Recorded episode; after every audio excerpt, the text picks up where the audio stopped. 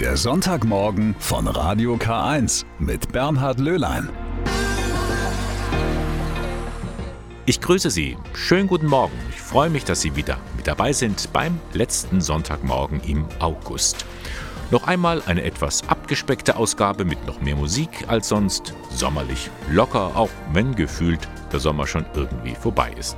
Ich bin Bernhard Löhlein und ich darf Sie jetzt in den kommenden drei Stunden in diesen Sonntag begleiten. Ein Platz für die Rast, traumhaft für jeden Radfahrer. Dazu noch sanitäre Anlagen, wäre das super. Und dann dazu noch ein Ort, wo man die Seele ein bisschen baumeln lassen kann. Dann wäre eine Radtour fantastisch. Das gibt es jetzt, alles zusammen. In Talmessing im Landkreis Roth hat das Bistum Eichstätt jetzt die erste Radwegkirche geöffnet. Und da gibt es alles, was man braucht zum Radeln und zum Entspannen. Johannes Hein berichtet. Mit dem Fahrrad die Kirche besuchen. Das geht in Talmessing nun noch besser. Hans Seidel und seine Kolleginnen und Kollegen vom Pfarrgemeinderat und der Kirchenverwaltung installieren gerade eine Reparatursäule für Fahrräder. Denn die Kirche St. Peter und Paul soll zu einer Radwegkirche gestaltet werden, um sie für Besucherinnen und Besucher neu zu erschließen, erklärt Hans Seidel vom Arbeitskreis Radwegkirche. Radfahren nimmt zu, also es boomt. Und äh, wir sind selber viel mit dem Rad unterwegs, also wir machen auch gerne Touren und äh, wir wissen ungefähr, was man da braucht. Und äh, Radwegkirchen gibt es schon einige, aber in der Diözese Eichstätt noch gar nicht.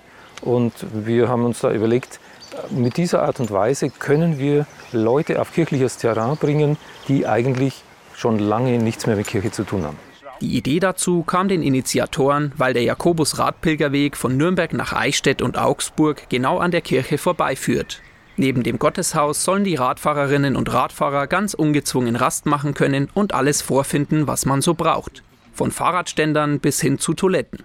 Wir äh, wollen hier also Sitzgelegenheiten schaffen, die im Schatten sind. Wir wollen äh, eine Unterstellmöglichkeit bei Regen bieten. Wir wollen in der Kirche ein spirituelles Angebot machen und darüber hinaus noch die Möglichkeit, dass man hier sein Rad reparieren kann, wenn irgendwas nicht passt, oder dass man sich einen Schlauch kaufen kann. Ein Platten ist also kein Problem.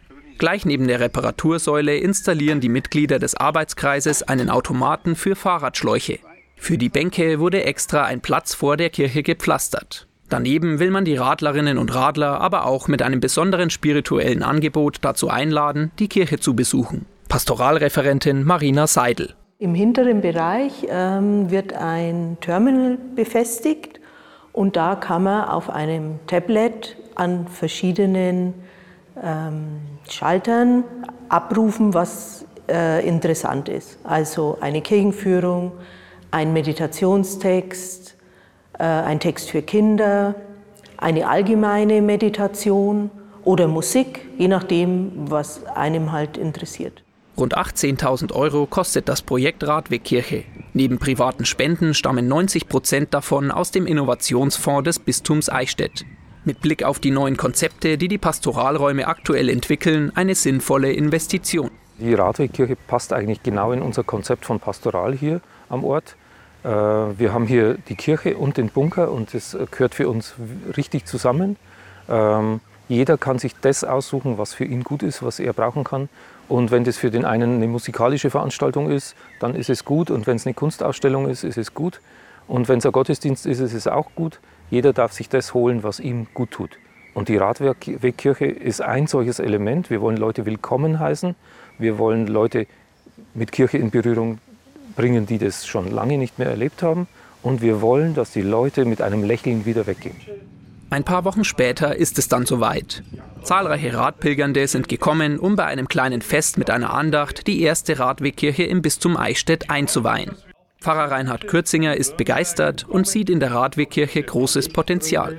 Ich freue mich, dass wir jetzt auch so eine Radwegekirche in unserem Bistum ausweisen können, liegt noch dazu auf dieser prominenten Strecke Nürnberg-Eichstätt. Da sind die Jakobspilger zu Fuß unterwegs und seit neuestem eben auch die Radpilger. Und die sollen ja auch absteigen, innerlich zur Ruhe kommen. Da lädt diese Radwegekirche ein. Bei der Einweihung haben die Besucherinnen und Besucher zum ersten Mal die Möglichkeit, sich alles anzusehen und auszuprobieren. Auch das digitale Angebot wird gerne angenommen. Erstmal schon die schöne Kirche dass man da und eben auch verweilen kann. Und so finde ich das eigentlich ganz gut. Und dann mit, der, mit, der, mit den Stationen, dass da Reparaturen sind. Ich denke, das gehört zu dem ganzen Pilgerweg. Nicht nur ein Gasthaus, sondern gerade Kirchen oder Kapellen tun manchmal ganz gut äh, zur Rast, zur Einkehr. Man kann sehr gut sitzen bleiben, sich ein wenig Gedanken machen. Ich habe gesehen, da drin ist auch eine Stele mit Meditation. Und da kann man ganz gut ein wenig runterkommen, zur Ruhe kommen. Mit der neuen Radwegkirche in Talmessing ist im Bistum Eichstätt ein erster Wegpunkt speziell für Radpilgernde entstanden. So lässt sich der nächste Radausflug ganz einfach mit einem Kirchenbesuch verbinden. Mit Gottes Wort, Gerechtigkeit aus Menschlichkeit beginnt Josie, Felix und Becky, die drei Geschwister, haben mit ihren Eltern etwas Großes erlebt, ein richtiges Abenteuer. In den Sommerferien vor einigen Jahren haben sie Eichstätt verlassen und sind drei Wochen lang mit einem Boot von Rostock in Norddeutschland nach Schweden in die Nähe von Göteborg gesegelt. Ein spannendes Erlebnis, denn sowas funktioniert ja auch nur, wenn man ein eingespieltes Team ist. Bei einem Segelausflug in Schweden hat Valentin Nowak die Familie begleitet. Du musst zuerst auf die Reling okay. und dann einen Schritt runter. Ein See mitten in Schweden. Die Familie Plätz hat mich zum Segeln auf ihrem Jollenkreuzer eingeladen. Die zehnjährige Josie hilft mir an Bord und ihre große Schwester Becky stellt mir zuallererst den Kapitän vor. Der ist erst drei Jahre alt und trägt eine große orange Schwimmweste. Also Felix ist der Captain. Ich bin der Captain. Meine Mama ist das Mutje Smoothie heißt Koch praktisch und ist auch für die Navigation, dass man weiß, wo man langfährt, zuständig. Mein Papa ist der Steuermann und in unserem Fall gibt er auch die Befehle, die eigentlich der Captain geben würde, mein kleiner Bruder. Aber der kann auch nicht so wirklich eine Entscheidung treffen. Er wollte halt unbedingt der Captain sein und dann darf er das eben auch. Ich bin auf dem Segelboot der erste Offizier. Ich bin noch der zweite Offizier.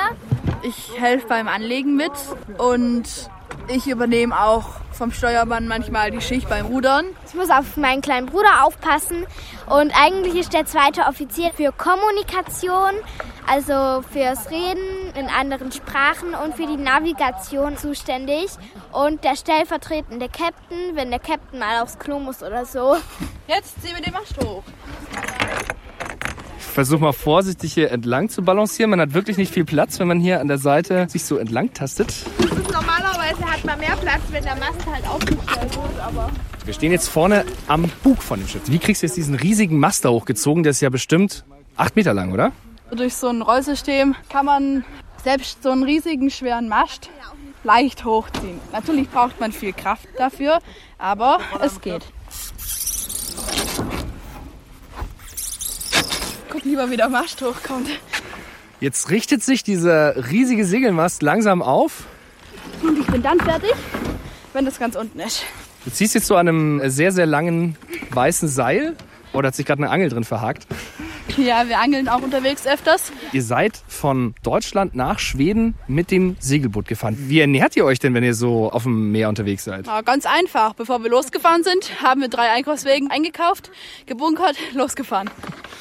Aber Fisch gibt es dann unterwegs auch mal, oder? Ja, klar. Und äh, ihr könnt da drin dann auch kochen, oder wie ist das? Ja, das muss man kalt essen. Da eine Herdplatte mit Gas. Habt ihr da nicht mal Angst, dass es brennt auf dem Schiff? Natürlich muss man aufpassen, weil uns ist auch einmal ein Geschirrtuch angebrannt, was daneben lag. Dann ist die Sitzbank ein bisschen schwarz geworden. Kinder und Eltern rollen gemeinsam das Segel aus, das an einer langen Stange aufgewickelt ist. Der Wind bläht das große Dreieckssegel und unser Boot nimmt langsam Fahrt auf.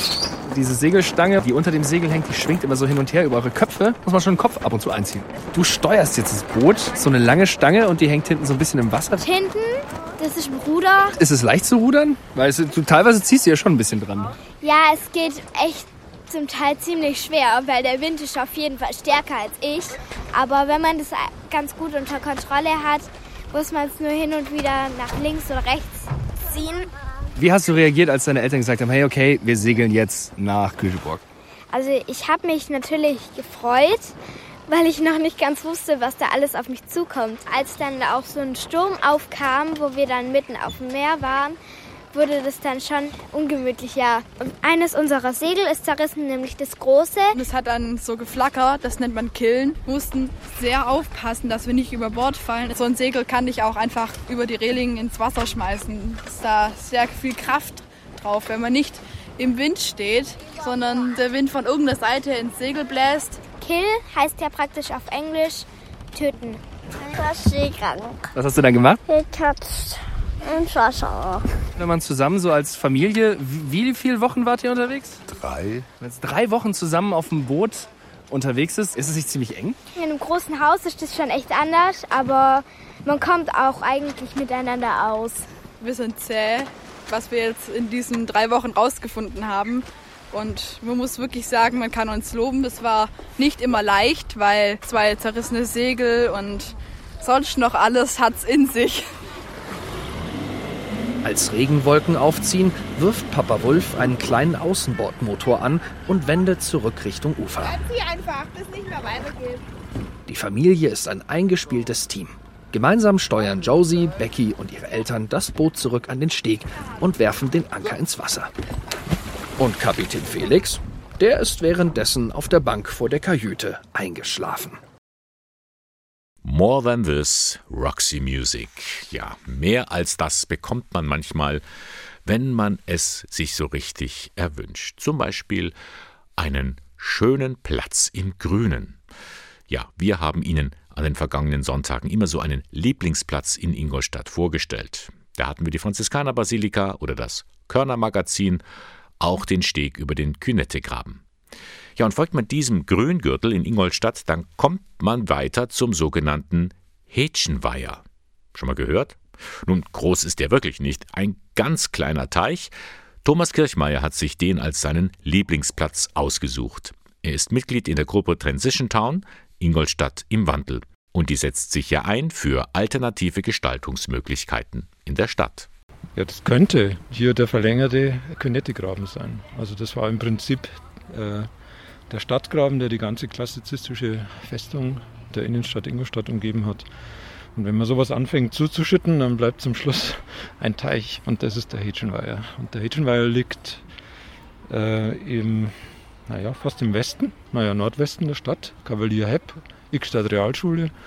Und da ist die Verknüpfung für uns, war das im Unterricht hier, ein kleiner Ausflug jede Woche. Unser Lehrer, der Referendar Alexander Bewelein, der hat uns immer hierher geführt, um zu zeichnen nach der Natur.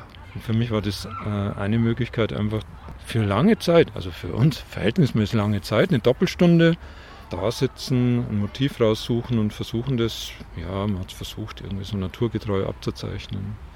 Der Name Hätschenweiher, das ist natürlich ein grober Dialektausdruck. Der Hätsch im Bayerischen ist ein Frosch oder eine Kröte, da sind sich die Leute, die ich kenne und dieses Wort noch kennen, nicht wirklich einig. Ähm, wenn man Frosch überfahrt, dann ist es ein breiter Hedge. Und deswegen ist das hier eigentlich ein Froschteich. Ja. Also ich kann mir das gut vorstellen, dass da abends dann die Frösche quaken. Wobei im Moment glaube ich eher nicht.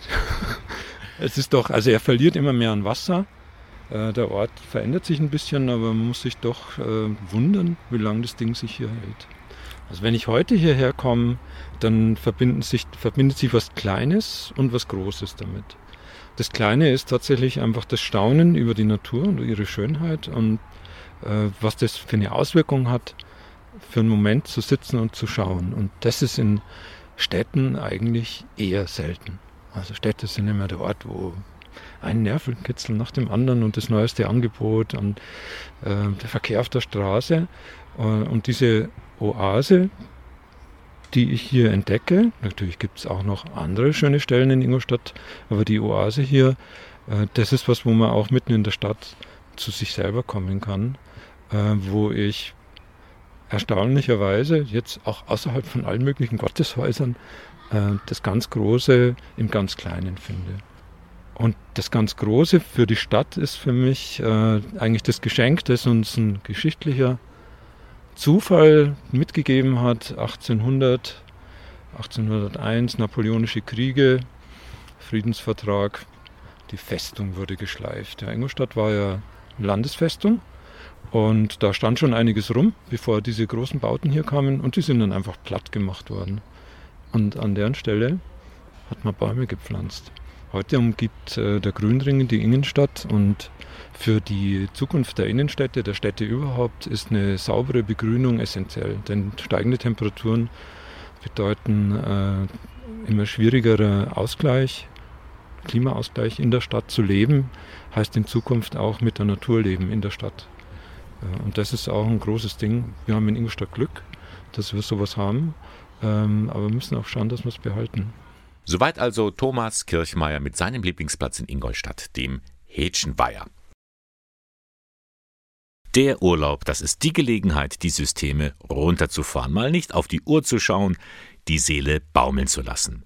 Von der Kirche gibt es dafür reichlich Angebote. Kathedralen und Kapellen sind nicht nur prima Postkartenmotive, sondern sie laden auch ein zum Verweilen und Beten hinter kühlen Mauern.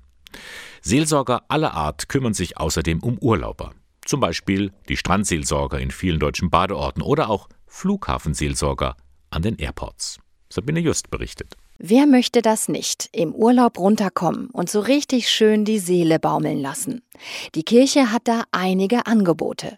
Wer auf dem Weg von vollen Autobahnen genervt ist, kann in rund 30 Autobahnkirchen und Kapellen durchatmen. Für eine gute Fahrt gibt's einen kostenlosen Reisesegen aufs Handy. Und natürlich gibt es auch unterwegs Seelsorger, die sich um die Menschen kümmern. Wie zum Beispiel Wolfgang Felber an den Berliner Flughäfen. Letzte Woche eine junge Frau Frau hat ihren Flug verpasst ins Baltikum, Tränen überströmt, kein Geld für einen neuen Flug. Da haben wir uns eben dann eingesetzt, dass diese junge Frau sehr kostengünstig ihren Flug umbuchen konnte. Ein bisschen mehr um Glaubensfragen und Lebensthemen geht es wiederum bei den Strandseelsorgern, die es in mehreren Nord- und Ostseebädern gibt. Doris Becker ist ehrenamtliche Seelsorgerin im Strandkorb. Es kommt vielleicht auch manches zutage, was man verdeckt hat, was an was man schon lange nicht mehr gedacht hat. Das, das kommt in der Ruhe nach oben. Und dann ist es gut, wenn man mit jemandem darüber sprechen kann. Zudem nehmen viele Klöster Übernachtungsgäste auf. Da gibt es dann auch die Möglichkeit, während des Aufenthaltes mit Mönchen oder Nonnen zu reden oder am Gebet teilzunehmen. Und eine ganze Reihe Heilige stehen parat, um auf Urlauber aufzupassen, sagt Peter Fischer von der Deutschen Lebensrettungsgesellschaft DLRG. Wenn man mal so durch die Schutzpatronen Heiligen guckt, gibt es ja noch den heiligen Christophorus für die Reisenden und dann äh, gibt es noch den Antonius für die Schiffbrüchigen. Also im Prinzip ist ja Schwimmen so eine Art von Einmannseefahrt, wo das Boot nur weggefallen ist. Also da wäre dann der Antonius vielleicht auch gar nicht so der schlechteste. Schutzpatron der Bergsteiger ist übrigens der heilige Bernhard. Und ob in den Bergen, am Meer oder auf dem Städtetrip, Kapellen, Kirchen oder Kathedralen gibt es quasi überall. Die sind Sehenswürdigkeiten, Gotteshaus und Ruhezone gleichzeitig. Tourismusforscherin Henrike Beer. Wenn man dann in eine Kirche kommt, da ist es ruhig, da ist es ein bisschen kühler, man kommt ein bisschen runter ist ein sehr schöner zusätzlicher Aspekt zu der Religion, zu der Architektur des Gebäudes, der einen dazu bringt, sich die Kirche anzugucken. In Ingolstadt ist nun ein neuer Dienst an den Start der Malteser gegangen, ein Dreirad-Tandem. Es ist ein Mehrgenerationenfahrrad, damit können ehrenamtliche Malteser Seniorinnen oder Senioren zu Ausflügen abholen.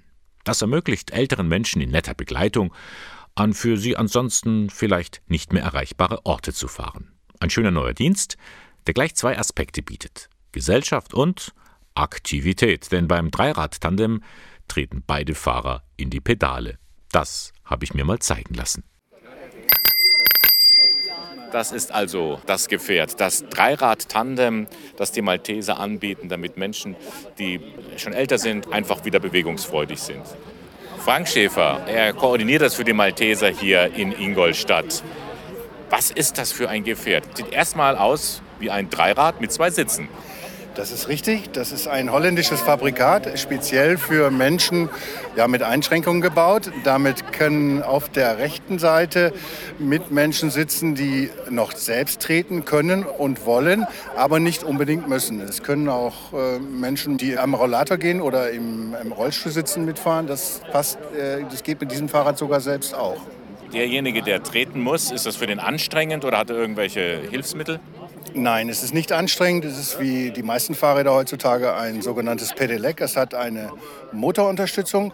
Und wenn beide Mitfahrenden treten, dann braucht man den Motor häufig gar nicht. Die Unterstützung hört anders als beim Pedelec bei 16 Stundenkilometer auf. Wie steige ich da jetzt als jemand, der so ein Handicap hat, ein? Ja, wenn man es jetzt beschreiben würde, dann ist es so, dass es so zwei Bürostühle sind, wobei der rechte drehbar ist. Man kann dann Sagen Sie es mal. Ja, also ich ziehe jetzt an diesem, an diesem Hebel. So, dann kann ich das nach rechts rausschwenken. Dann kann ich äh, meinen Mitfahrer oder meine Mitfahrenden auf diesen Sitz draufsetzen, ziehe einen Sicherheitsgurt raus und klappe noch einen, ja, ich sag mal Armlehnen runter. Dann schwenke ich zurück und los kann die Fahrt gehen. Festhalten kann man sich auf der rechten Seite an einem Lenkrad, das äh, feststehend ist. Los kann die Fahrt gehen, das ist die Aufforderung an mich. Ich setze mich jetzt mal rein. Vielen Dank. Hab hier die Pedale. Sie sind jetzt derjenige, der treten wird. Ich kann aber auch ein bisschen treten, ja? Erst muss ich die Handbremse lösen, etwas ganz Wichtiges, damit wir, wenn wir ein bisschen abschüssig stehen, nicht runterrollen. Oh, So, jetzt ja, bewegen wir flott, uns. Ja. Und da kommt die Kurve. Es kommt ich kann nicht lenken. Nein, das ist äh, ein sehr ungewohntes Gefühl für Ja. Leute, die es gewohnt sind, immer das Lenkrad in der Hand zu haben.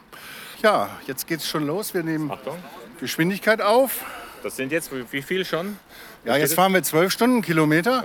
Aber man muss mit diesem Fahrrad etwas Acht geben, weil der Wendekreis ist sehr, sehr klein. Und äh, wenn man sich nur ein wenig Mühe gibt, kann man es auch zum Kippen bringen. Das wollen wir jetzt lieber nicht versuchen. Aber es, ist, es wirkt sehr rasant. Man spürt den Fahrtwind. Das ist ja sowieso bei diesen E-Bikes äh, üblich.